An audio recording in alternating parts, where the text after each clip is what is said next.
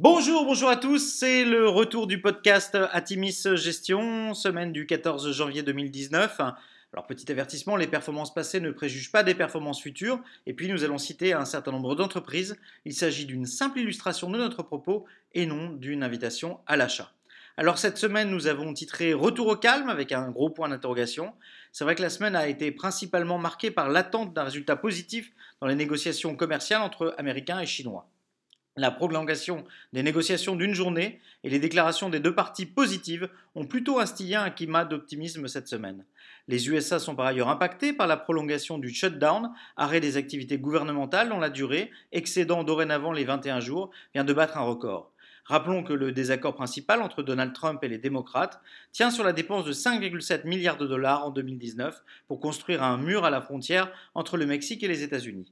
Nous notons que jeudi, Jérôme Powell, gouverneur de la Fed, aura à nouveau rassuré les marchés en précisant que la Fed serait patiente quant à une future hausse des taux. Du côté des entreprises pharmaceutiques, 2019 démarre en fanfare sur le plan du M&A, avec l'acquisition par Takeda de Shire pour 62 milliards de dollars, opération qui suit le rachat de Loxo Oncology par Eli Lilly pour 8 milliards de dollars et l'acquisition de Celgene par Bristol Myers Squibb pour 74 milliards de dollars. Sur la semaine, le CAC 40 gagne 0,9%, le SP500 s'adjuge 2,5% et le Nasdaq progresse de 3,5%. Alors, peu de publications cette semaine. Euh, Target annonce des ventes en hausse de 5,7% pour les deux derniers mois de l'année, bien au-dessus de la hausse de 3,4% constatée l'an dernier pour la même période. La société maintient ses projections.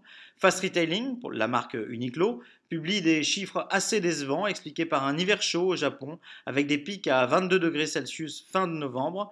Le chiffre d'affaires d'Uniqlo Japon baisse de 4,3%, tandis qu'à l'international, les ventes grimpent de 12,8%, permettant ainsi de consolider une croissance des ventes de 4,4%. La croissance des ventes en ligne au Japon avoisine les 31%. Le marché apprécie la réussite opérationnelle de l'entreprise dont le titre progressait nettement vendredi. Alors en conclusion, nous entrons dans une période de publication délicate.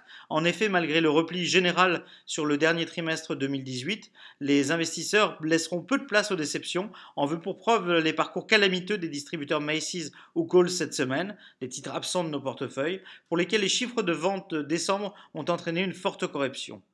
Nous surveillerons attentivement l'avancée des discussions entre USA et Chine, ainsi qu'un éventuel dérapage de la situation US. Le shutdown pèse de plus en plus sur l'activité. En Europe, la crise des Gilets jaunes comme l'évolution du Brexit restent au cœur de l'actualité et pourront peser sur les prochaines statistiques économiques.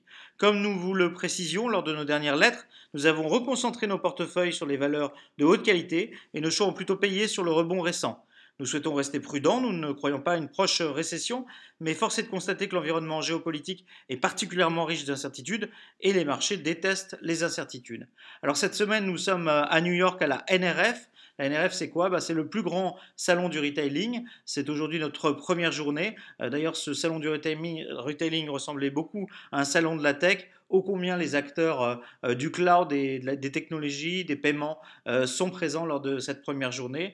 Une présentation tout à fait intéressante qui nous permettra de valider un certain nombre de scénarios pour les entreprises dans lesquelles nous sommes investis, mais aussi de dénicher de nouvelles idées. Nous, nous ne manquerons pas de partager avec vous euh, les conclusions de ce voyage lors d'un prochain euh, compte rendu. Voilà, excellente semaine à tous.